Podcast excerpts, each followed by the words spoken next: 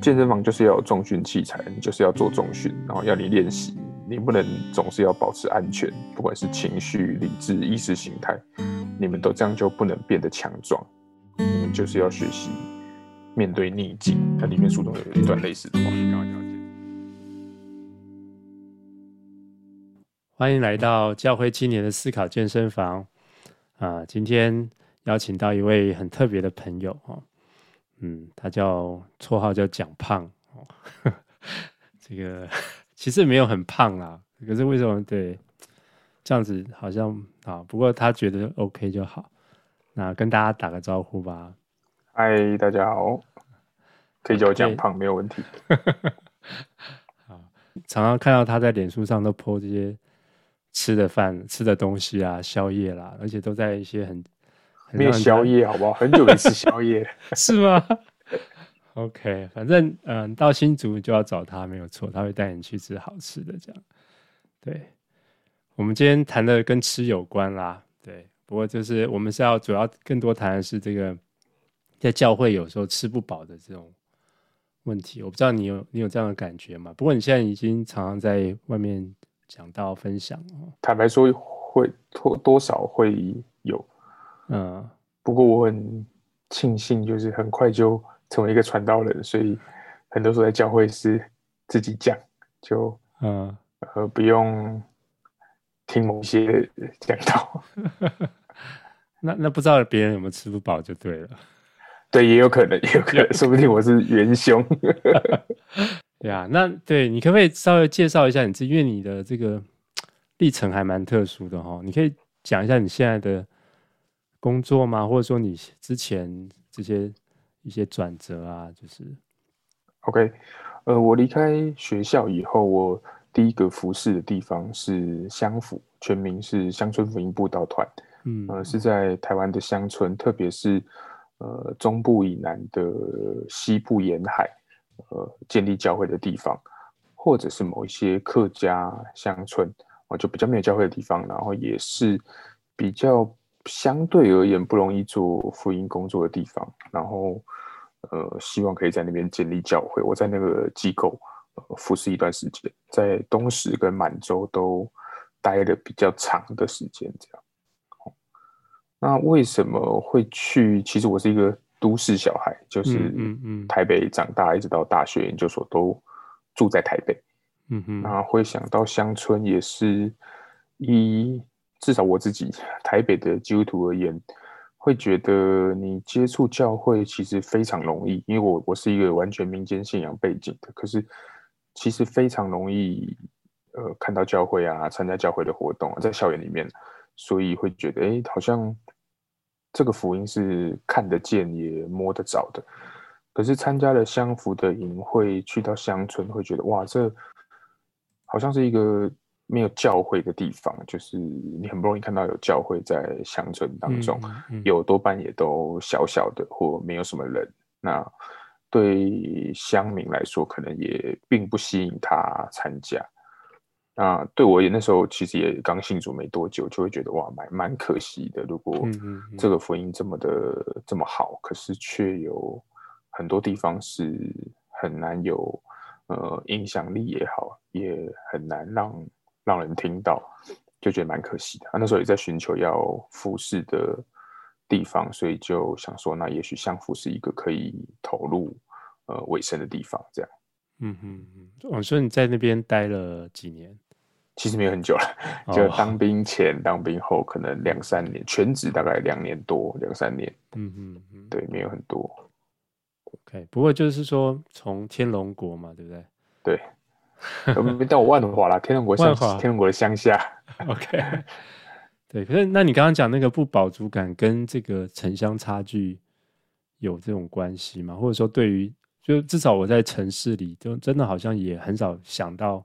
关心到那个乡下的一些状况，对，就是，呃，这个可能跟不饱足感比较没有直接的关系，嗯、但我呃，的确心中有另外一个层面的呃挣扎也好，或者说思考也好，就是其实我刚毕业的时候在高雄南部待了一段时间，嗯，那我原本是台北人，然后很很可以说是很校园，很也可以说很中产吧。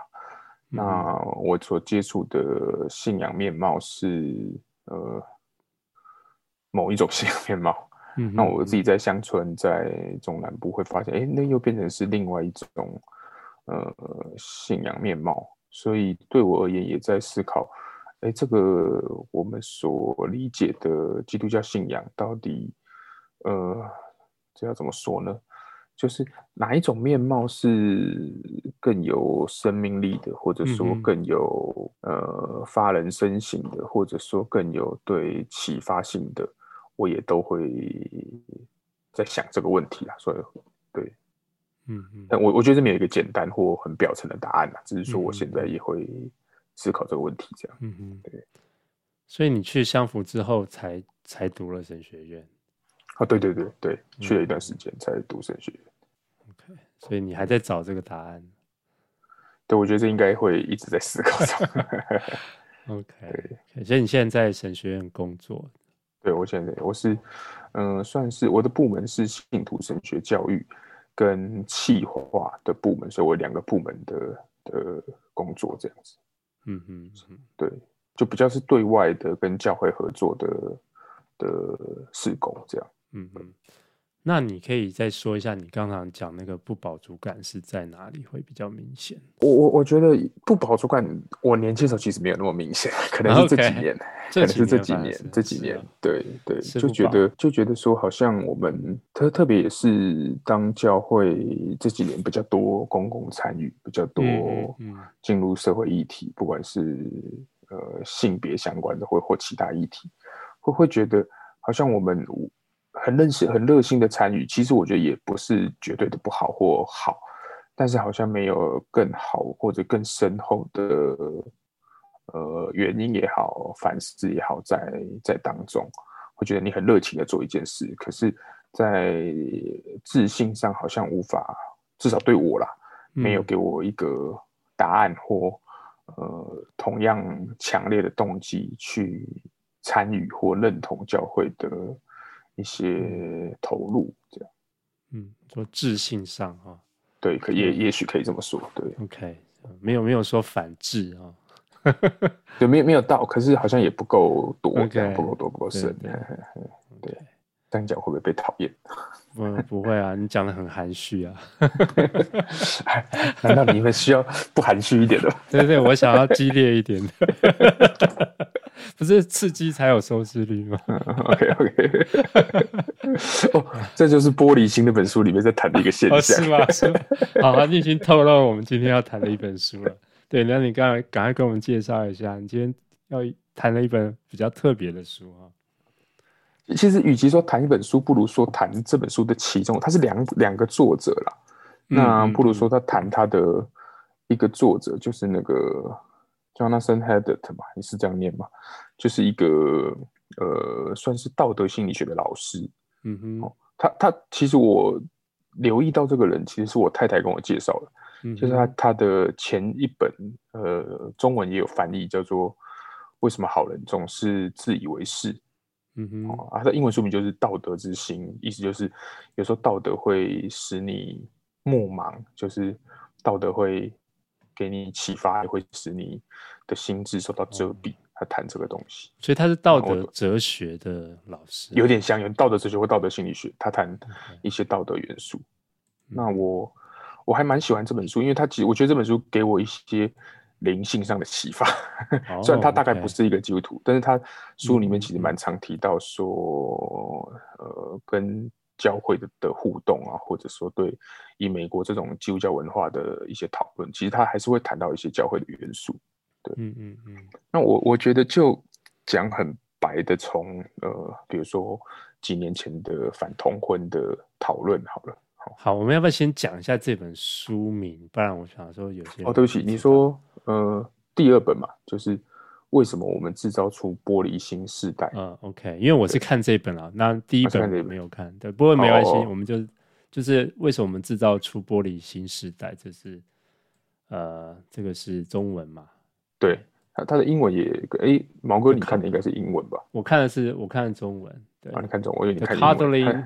The Cuddling，The Cuddling of 宠宠坏的美国心。对对，就是。不过就是说，这个本书它也是美国的背景，美国的美国的大学美国的背景。不过就是说，需要稍微有一点转移转译一下。对对对，没错没错没错。自己听众自己想办法脑补一下到自己的 自己的所处的环境当中。对对对对对。对。那我我讲为什么我留意到这个人是，嗯，他他前一本著作，我让我让我觉得我们在台湾至少。前几年性别运动，大家嗯，可能年轻一代跟上一代有很在某些教会啦，某一些教会或某些团体，也许有蛮大的冲突的情况下，可以找到一条出路啦。我我觉得至少他蛮，我觉得他他没有要谁对谁错，或者各打五十大板这种角度来思考。我我觉得他的嗯，上一本书他的努力是怎么样学习一种道德的谦逊，嗯。就是我，我觉得是他蛮值得佩服的。虽然他最后的结语引用的是达赖喇嘛，但是 但是达赖喇嘛也蛮谦逊的。对对对对对，但他其实也提到说，耶稣也是有这种某种程度这种表达。哦，他他的意思我很快说，他就是说，有有时候道德可以拆解开来，就是也许你对于呃有人受伤或伤害别人觉得很不满，哦，伤害是一种不道德。那你照顾弱者是一种道德，他说这是其中一种道德元素。嗯、那有些人很在意公平，哦，这也是一种道德元素。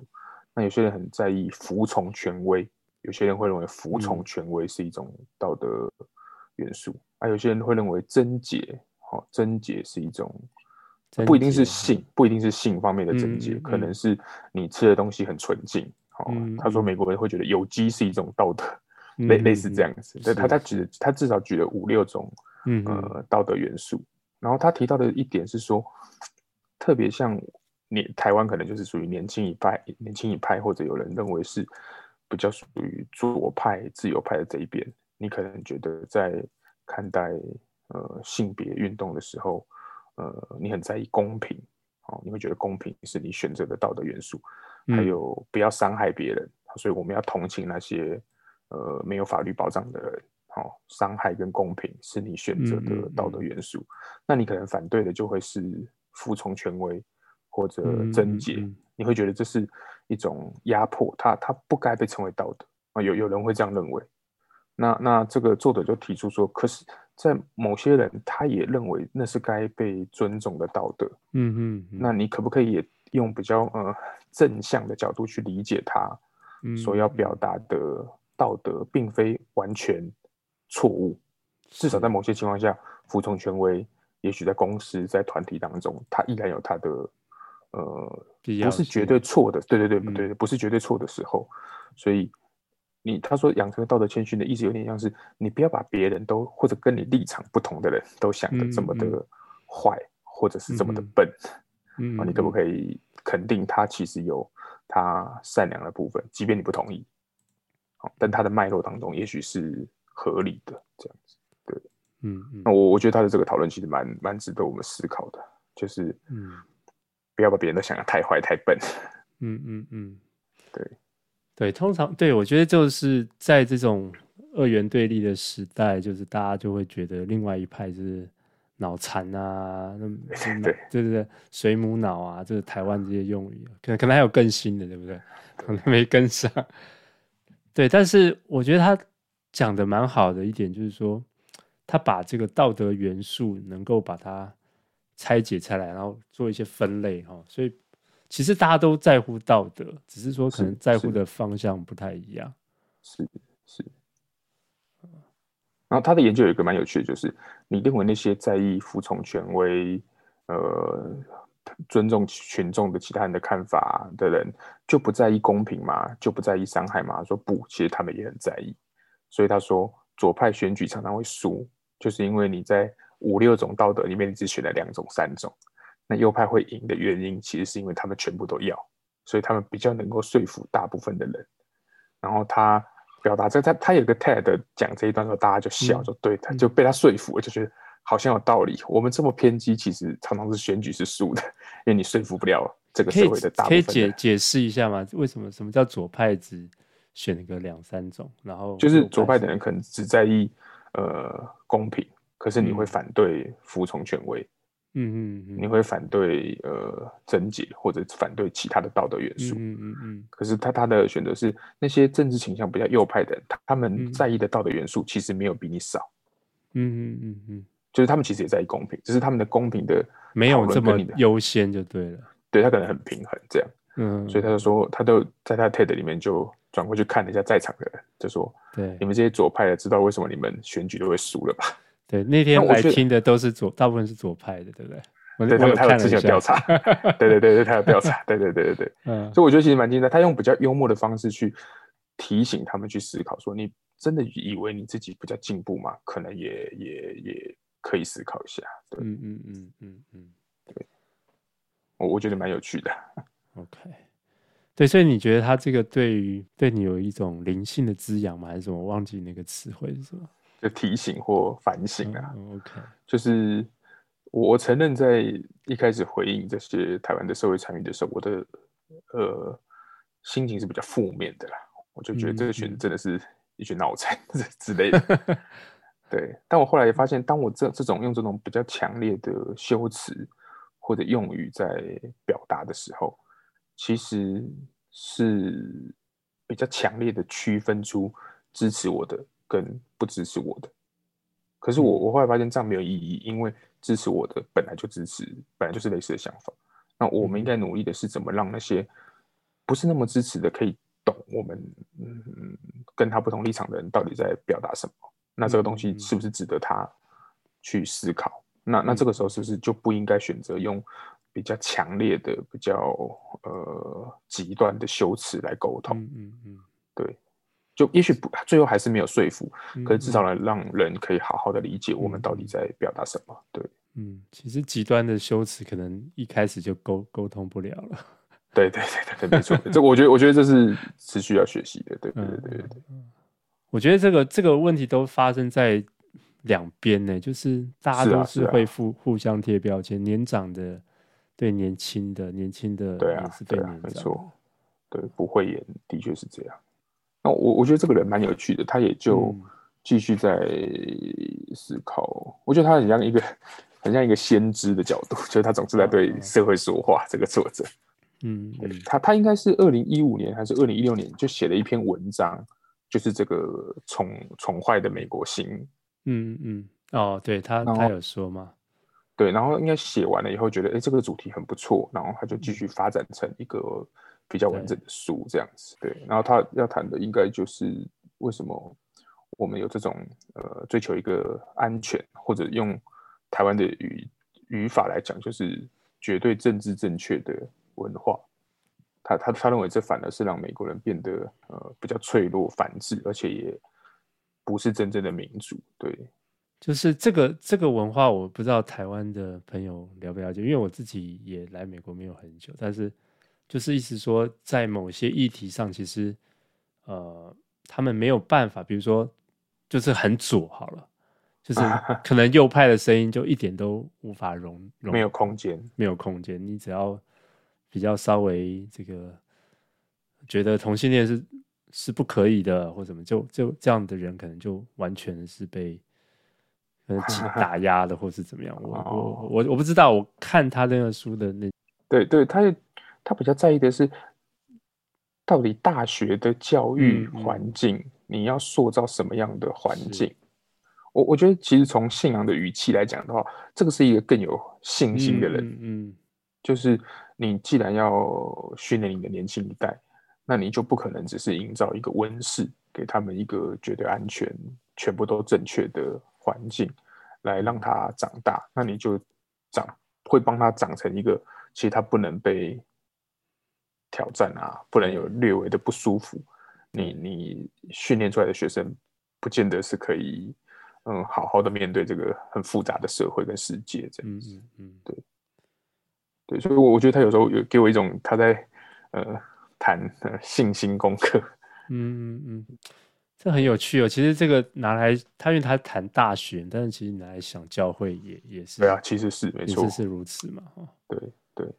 到底想要让教会成为什么样一个地方？他问的是，你觉得大学应该是一个什么样的地方？不应该是一种只有单一的呃意识形态而而无法容纳，对对对，无法容纳不同声音的地方。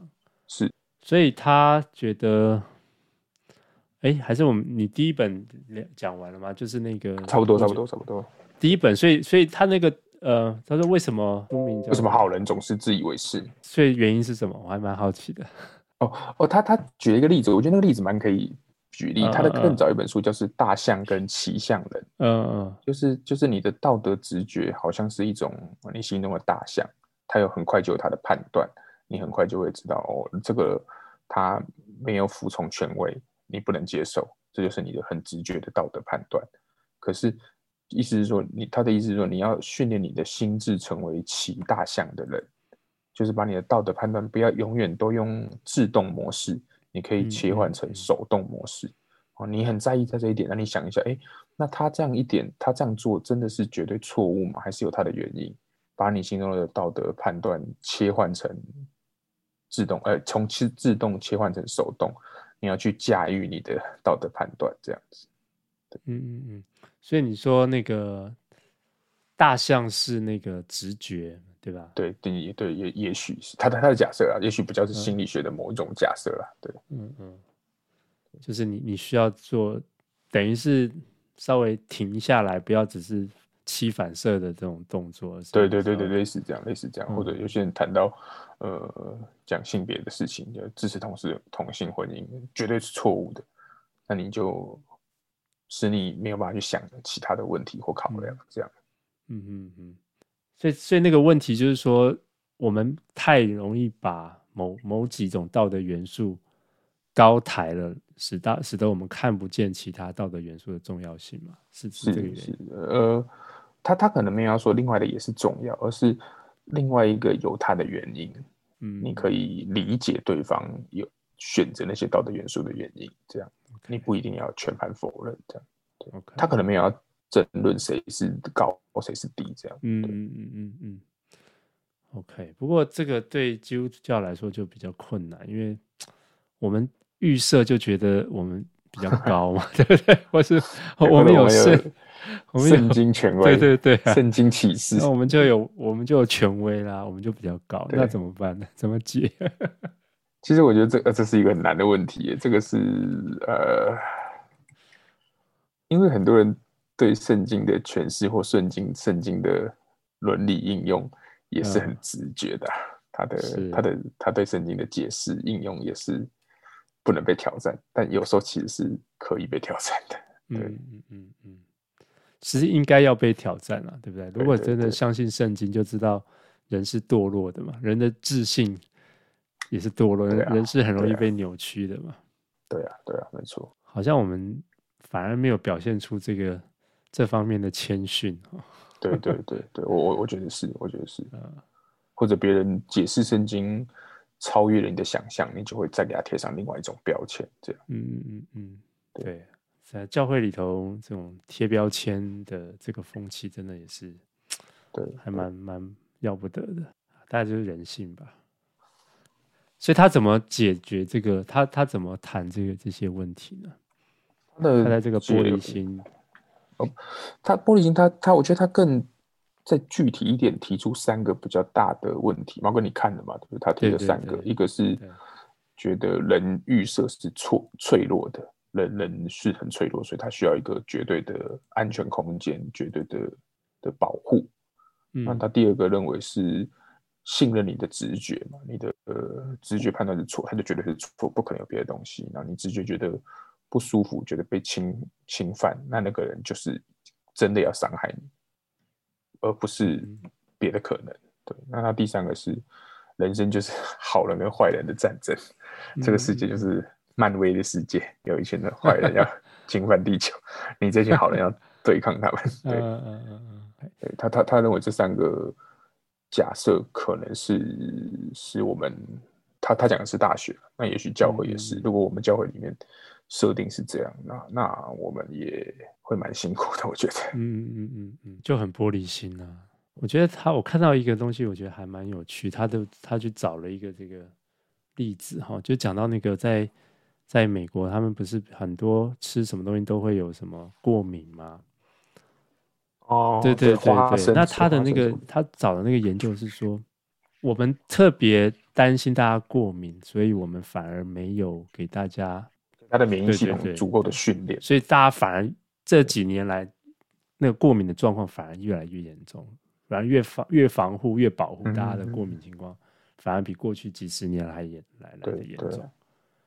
啊，对对对对，所以他在谈的就是说，嗯、呃，你其实不不要把孩子哈、哦，其实就把我们自己不要完全放在一种温室或者完全安全的情况下，那个反而是对他没有，就这其实我们对于这种病病毒或这种疫苗的原理，我觉得都就可以可以理解，就是说你你其实打一点疫苗，是打一点病毒在身上，自己产生一些防护系统。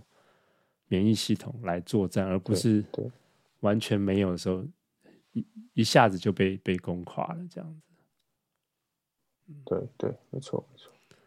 讲这个疫苗这个例子，其实我有时候也是我在跟这些家长在谈的时候，我其实也是这样想，嗯、就是说有些父母就很担心孩子啊，在公立学校啊，或者是啊，受到这些就基督徒父母啊，担心他们在外面学到一些。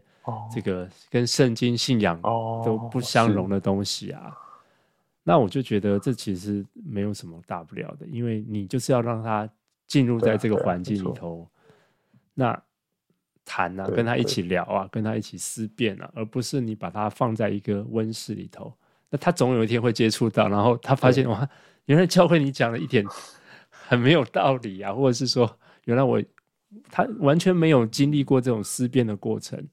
他只有单方面，他下一次可能完完全被拉走，他也你也没有机会再把他拉回来。对，所以他三大谬误中的第一个就是就是别不要不要觉得安全是最最重要的。如果用白话文讲，是吧？对对对，因为你可能会想追求安全，你也会更焦虑，嗯，然后你会觉得你就是一个受到伤害的人，那你忘记是可以。呃，锻炼跟被挑战的，对，这个我们在什么运动这方面，我们都蛮能理解的哈。可是好像，对对对，没错没错，肌肉要破坏，可是好像在自信上就比较没有这样想哈。顺便打一下广告，我这个叫教会青年思考健身房嘛，所以思考也是可以。健身，健身房就是对对对，哎哎，里面有一个，里面有一段话，就是像毛哥讲的，就是学院就是，而且他这个一个，他的引用了一个教授讲的，就是健身房就是要有重训器材，你就是要做重训，然后要你练习，你不能总是要保持安全，嗯嗯、不管是情绪、理智、意识形态，你们都这样就不能变得强壮，嗯嗯、你们就是要学习。面对逆境，那里面书中有一段类似的话。你刚刚讲到健身，所以包括连理性、理智、情绪都要去练习认知。认知，对，可以练习。好，你你再让我练习看看。没有，没有，一起一起。这第二个谬谬误，他讲的是什么？第二个，他谈的是。他认为是一个情绪推理的谬误啊，就是说你，呃，有些人会表达你永远都相信你的感觉跟你的判断，但有时候也不一定会有一些认知偏误。那它里面谈的比较多一个东西，我觉得蛮有趣的，因为刚好前阵子我觉得台湾也在流行这个议题，就是所谓的微微歧视 （microaggression） 嘛，微歧视，他花了蛮多。篇幅谈这个微歧视或微侵犯哦，轻微的歧视，对对，微弱的微，对对对，轻微，对。那他他他，我觉得他用词也蛮小心的，他不是说呃这个东西不存在，或者是东西呃是对的，不是他他就是说有些时候真的会有微歧视，可是你你不要把。微歧视，也许你是一个他不小心表达了，也许对黑人的某种成见，或对乡下人的某种成见，嗯嗯，那也许只是他的认知系统还没有理解那个东西，那他不一定是居心不良，你你不一定在受到些许的侵犯，也许他讲的东西让我这个胖胖的人不舒服，但我我不用在第一时刻就恶意的去解读它。就是就是你真的有不舒服，可是你不一定要恶意的去解读对方，因为他也许真的是没有想到，那你把它扩大了以后，也也许就会让整个社会氛围变成一种，我我们都不敢表达或不敢讲话。他说，对大学来讲也不好，你可以好好的去说服他，你你这样的表达有什么偏误，那你可以调整或修正，那你就是一个好的对话，但你厘清了他的呃的问题啊、呃，他也厘清了他的。限制这样，对他，他有一个举例，我觉得可以可以看，我觉得蛮有趣的，是是一个呃白人的先生跟黑人的太太一起去看看医医院，然后那个黑人太太就感觉到那些护士跟医生都不理他，然后他觉得大概是因为他是黑人，所以那些医生护士都不想理他，他觉得很不舒服，他原本想要很强烈的表达。抗议，可是他他他冷冷静了一下，他就觉得说，哎，也其实他平常不会这么强烈的看这个事情，可能那个时候先生在医院的压力让他比平常有更多的情绪啊，他就好好的沟通这个事情，然后他后来发现那些医生跟护士只是比较直觉的判断白人跟白人是夫妻，黑人跟黑人是夫妻，他只是需要一点点时间。他们的呃认知，因为他后来就说，他发现渐渐的，他们就医生就对着 X 光很认真的跟他讨论病情，然后护士也安慰他，也买了一杯咖啡给他。他会发现，哎，其实医护人员并没有所谓的种族歧视，嗯、他们只是需要一点点时间调整他们对夫妻的预设的想象。嗯、他们调整完以后，他们就恢复到一个医护人员照顾病人的角色。其实当中并没有种族歧视的成分。所以的，他一开始如果很强烈的去表达，可能也把那个误会给加深了。嗯、对，我觉得他举这个例子蛮蛮不错的。他就呃，就意思说退一步看，然后就走出那个迷失，这样。觉得这个违侵犯，假如应用在我们的环境或是你自己的处境里头，你会想到什么？我我比较还好，因为我就是一个臭直男。但是，但是我想。不要把别人不小心在认知或者说错话的时候，就马上用情绪来回应他。嗯、这可能是大家都需要做的练习啊。对，对，直觉的一些例子我没有想到。嗯、他也讲了那种九种认知偏误啊。哦，我觉得这个跟那个想到那个真确也是那本书也是蛮类似的。对，对，对，认知偏误，不管是。情绪推理啊，或是灾难化思考、以偏概全啊，这些对，对二分思考哈，这个都都发生在对啊，没错的事情身上啊，就你拉开 FB 一划，每一则都有，真的，特别是有一些，因为台湾现在在谈疫苗的事情，就是这样，对对对对对。他他其实最后有有提谈一些东西啦，就是不过他主要也是教教教育场合的的的建议啦，你怎么提升你的的智慧中，从他甚至是从小就开始训练小孩，就是不要太安全啊，然后让他们受一些基本的训练这样子。所以他第三个讲的偏误，就是刚刚讲的那是我们与他们的这种好像。我们就是要把人家好人坏人二分法的这这样子的，对对对，部落化思考，部落主义，就是我们是这一群是好的，他们那一群是坏的。嗯、我觉得这也非常容易，就是你们那一派，我们这一派，嗯、这个台湾可能也很容易。嗯、它里面有提到一个有趣的理论，是呃，猫哥不知道有没有留意到那个交织性理论，就是把。群众分分拆拆解成非常多不同的，呃，可能是呃特权与压迫的族群，就比如说白人跟有色人种啊，受过教育的跟没有受过教育的啊，然后男性跟女性啊，然后异性恋跟同性恋啊，然后身体健全的跟身体不那么健全的啊，然后英文与母语的或英文是第二、第三语言的。哦，然后这这一类的交织性的的的理论，那他他说这个理论也也其实是中性的，就是你你可以是帮助你去增加你的同理，或者对呃也许相对弱势人的鼓励或接纳。可是有时候会有人会拿这个理论去做一种无条件的检查，你是白人，你一定是压迫者；你是男性，你一定是压迫者；你是受过大学教育的人，你一定欺负那些没有受过道德教育的。他说，如果你极端化去使用这个理论，那那也不是这个理论的原本的目的，或者有点可惜这样。对，所以在书中图表的上半部，上半部就是你讲刚刚讲这些。好像比较占优势的，然后一些不育啊、贫穷啊、同志啊，这些是对对，下面好像是被压迫，所以意思也是说，也不需要觉得这些我们一般觉得被压迫，就他们就一定是被压迫的，是这个意思吗？对，其实有时候也不一定，对，或者也许他是帮助一个社群做健康检查，但不是要来社群。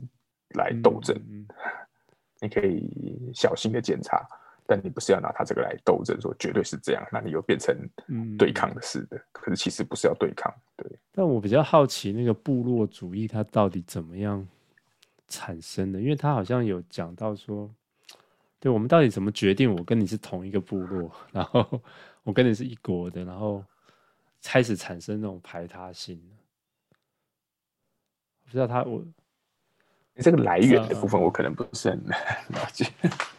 对，可能有不同的假定设定吧，我我不太了解。不过他是讲到说，他那个实实验，我不知道有没有看太懂。就是说，他是他是说我我那段有划线说，总之我们自对自己视为他者的人，不会有同等的同理心。他好像测试那个大脑。核磁共振哦，对对对对对对对对对，所以他只是证实说，其实人就是有部落主义的，就对了。对对，他可能会说这是演化过来的. 演化的的遗产让我们团结。可是到底是不是这样，我们不确定。可能数百万年来写在人类里。糟糕，我的世界观是不是不圣经？没有，我们圣经，我们就说人的罪性就好了。人情人的罪使我们倾向部落主义，这样也可以吧. 对对对对对，很好。我觉得是啊，因为圣经里头一开始就对罪一发生了就开始互相斗争嘛。亚当夏娃不是就互相的那个指责，对对然后蛮对对觉得对啊，躲避神，对不对？还有。就是上上帝，你造了这个女人让我吃的，所以 推卸责任嘛。所以对啊，没错。我我我也是这样理解的。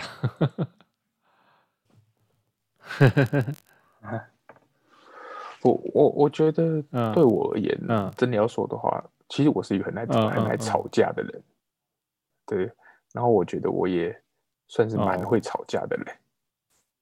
对。但是有时候或者读这个作者的这两本书，让我也也是反省，就是你吵架，就算你骂的很有道理，你你用很好的修辞去呛对方，那除了爽以外，其实没有什么 意义。对，那从信仰的角度来讲，你能不能够呃暂时压下那个 总是要吵架的的的直觉？而去用一些人的这些建议，有没有？你人生不是总是对立嘛？对方也不一定总是这么邪恶嘛？那那他他他们也不一定总是要伤害别人嘛？也许都不是啊，跟你只是跟你想法不同而已。那也许是不同的叙事形塑出不同的东西。那我们可不可以比较愿意去理解对方？对，我记得你也劝过我这个。哦，有吗？有类似之前对，其实其实也是没错啦，对，就是吵架一时爽啊，可是没有什么意义啊。哦，所以我我不知道你以前很很很呛哎，我很很呛啊，是吗？嘴很贱，所以你现在你现在已经那个改邪归正，没有，现在还是啊。哦，是啊，没还没没没没被你什么呛过，所以不知道。还是我们都在同温层？就你还是可以思考很多问题，你还是可以觉得有问题，或者觉得有嗯嗯嗯有不好的东西，还是可以很多思考。但你可不可以用更不那么有争议的修辞，或或比较正向的表达来谈一些东西？这样子，嗯。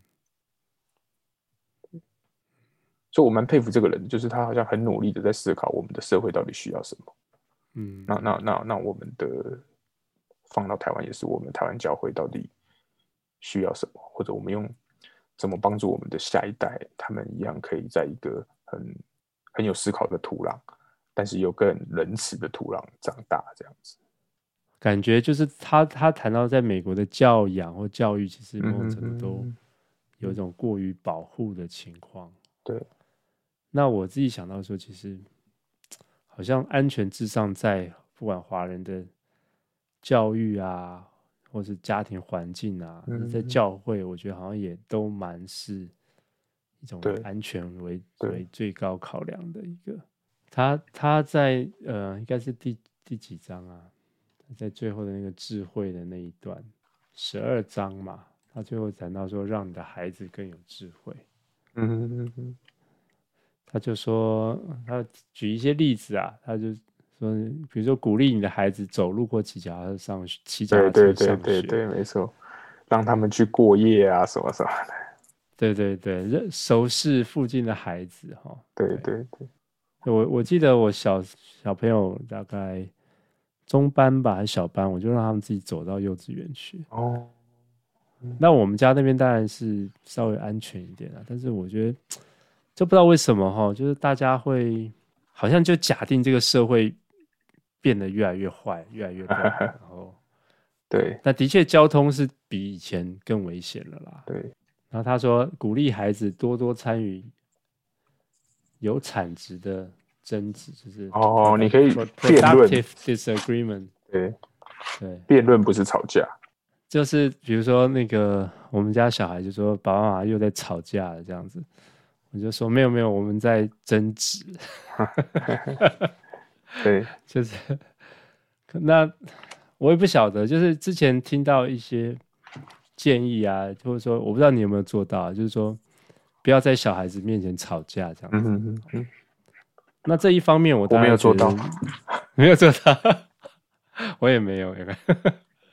那我就觉得说，一方面当然我知道说吵架的时候，父母吵架，小孩是没有安全感的嘛。是是是。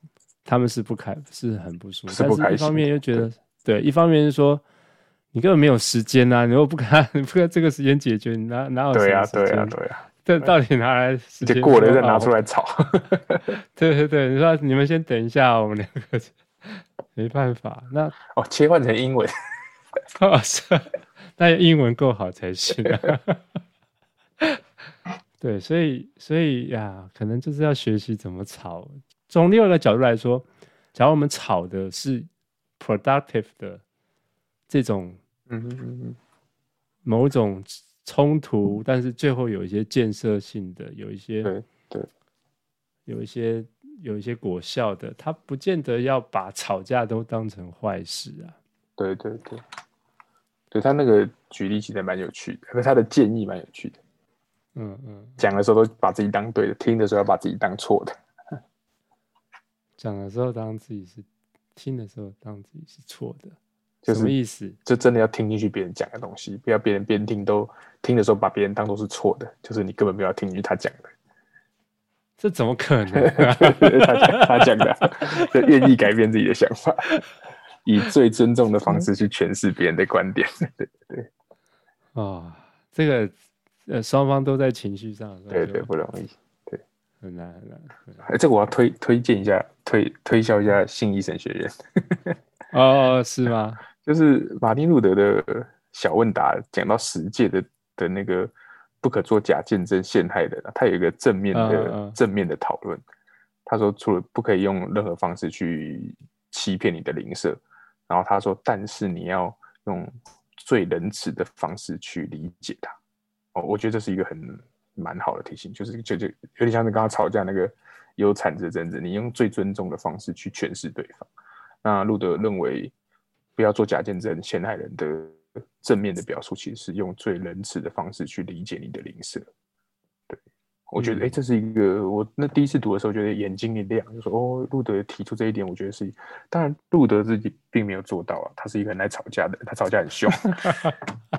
对，但但是他的这个至少他在信仰教育中，他觉得这是一个基督徒要去学习的。嗯，嗯我我我觉得是蛮有道理的，用仁慈的方式去对待你的邻舍。对。嗯，先从夫妻开始哈，对，对，最仁慈的方式解读他的，对对 观点，有一点难。嗯，他说实施无电子设备设措施。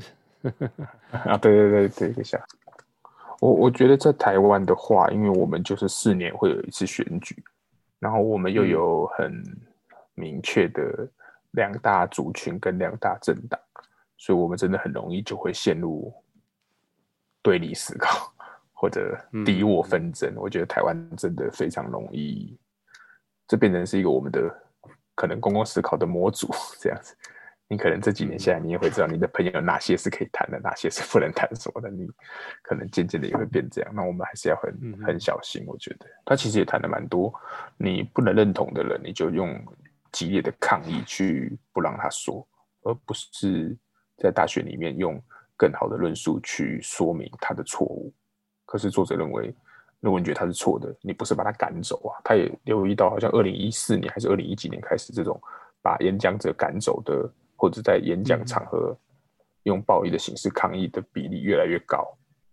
嗯，对他，他觉得这也对大学而言不是一个好的现象，因为大学教育就是应该要，呃，你可以当一些其实一大部分的人是不认同的，或者。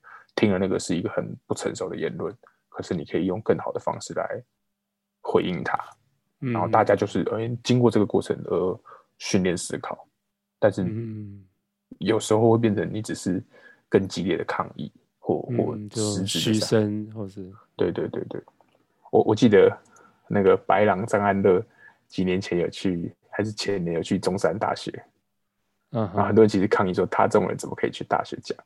就有一派的人认为，其实他讲的蛮好的，就是他、哦、他是有做一点研究的，或者他真的有讲出一点有道理的东西。嗯、啊，你可以不认同，你可以在学理上反对他，但是你说，因为他有争议，你不让他去讲，这可能是不对的。虽然我也不喜欢他啦，但是，但是我我有几分被说服，觉得有道理。你你不喜欢他，你就点出他哪里讲错嘛，哪里有限制嘛。那那这就是教育的一个过程啊。但是你把他赶走，或你用很激烈的手段去伤害他，或伤害听他讲的人，那其实是错的。这这这不应该是教育的方式。这样。对，所以呀，我不知道。那你觉得，在比如说你有去教会讲道啊，或者什么，你会怎么样去帮助？我们就身处在这样一种二元对立的环境呢？然后你会怎么样去谈这些事情呢？就是。哎，我觉得讲到中比较难。你讲到就是主讲到比较不会谈这些。哦，你总不能那个讲到完，弟兄姐妹奇怪的知识增加了。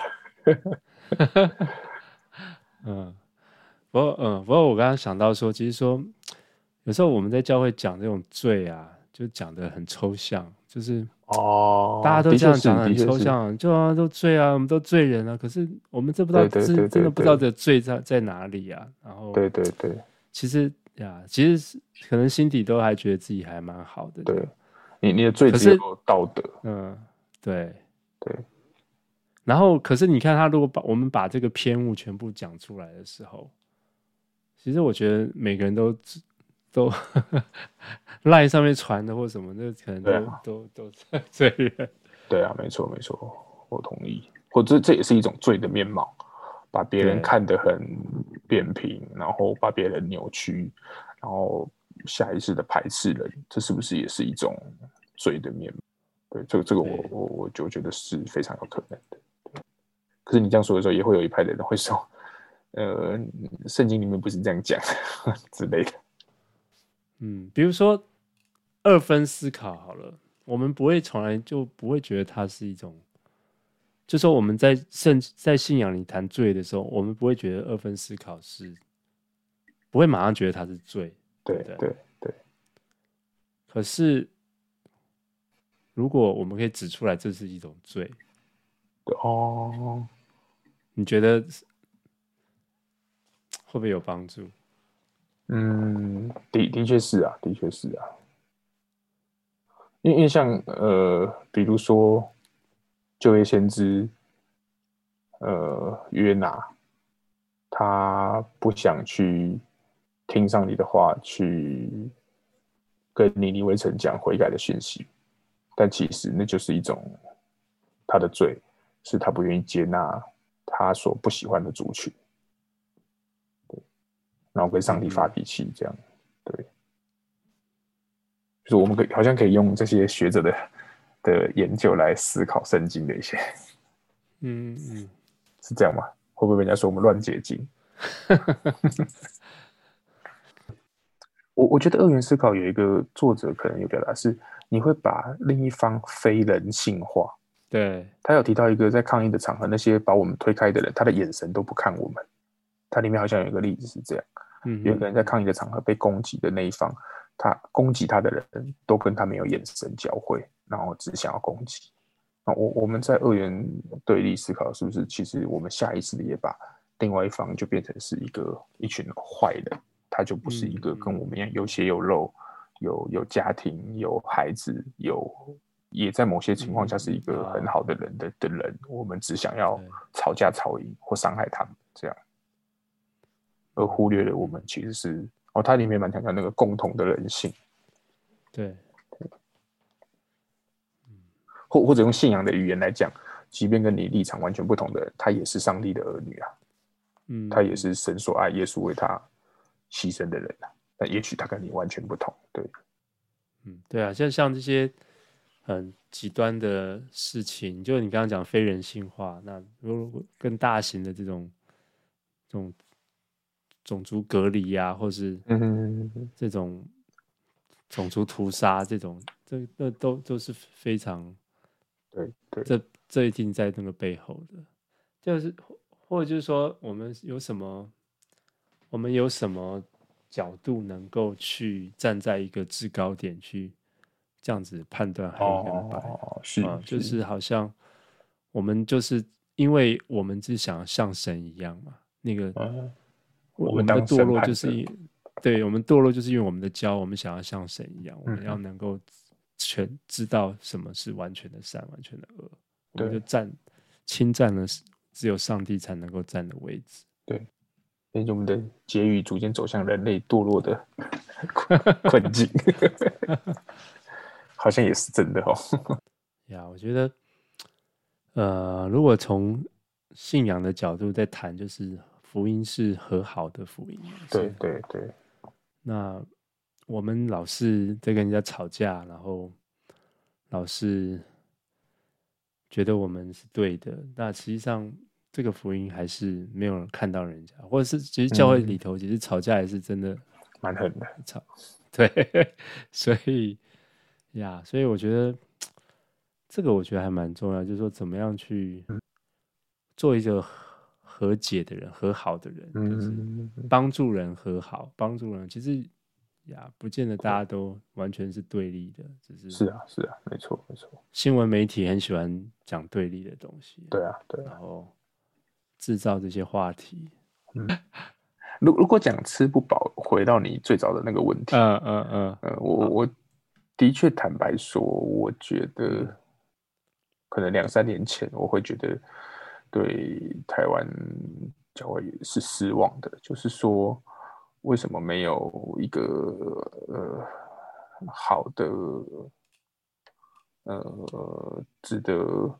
让我们很心服口服，或者觉得被喂养的长辈，在一些议题上给我们一些答案，嗯嗯、就是好像我们遇到不管是像同婚议题啊，基督徒要不要上街头啊，这种这种呃为难的时的时机的时候，很难被喂养。我坦白说，嗯、对，因为其实我也才三十几岁啊，我也不是一个 怎么样的长辈，我也我也需要一个灵性的答案，需要一个什么？对，就是好像很难被喂养。但是，但是后来发现也也也不能这样这样想啊，就是也许我们也有责任去喂养比我们更小的人，这样子。嗯，对。那也许有些时候就是我们所经历的跟长辈所看见的已经不一样了，所以他们理解的跟我们也不相同。那我们也有我们这个时代的挑战要去面对，要去要去回应。所以就是说，嗯、呃，在这些公共议题上，我们还是比较多看到就是一种比较。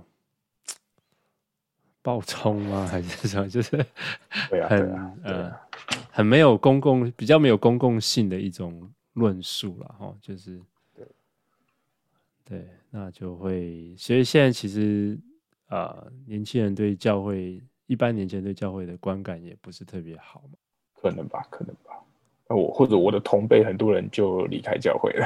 对，哦，这我觉得也是可惜的地方。嗯嗯嗯。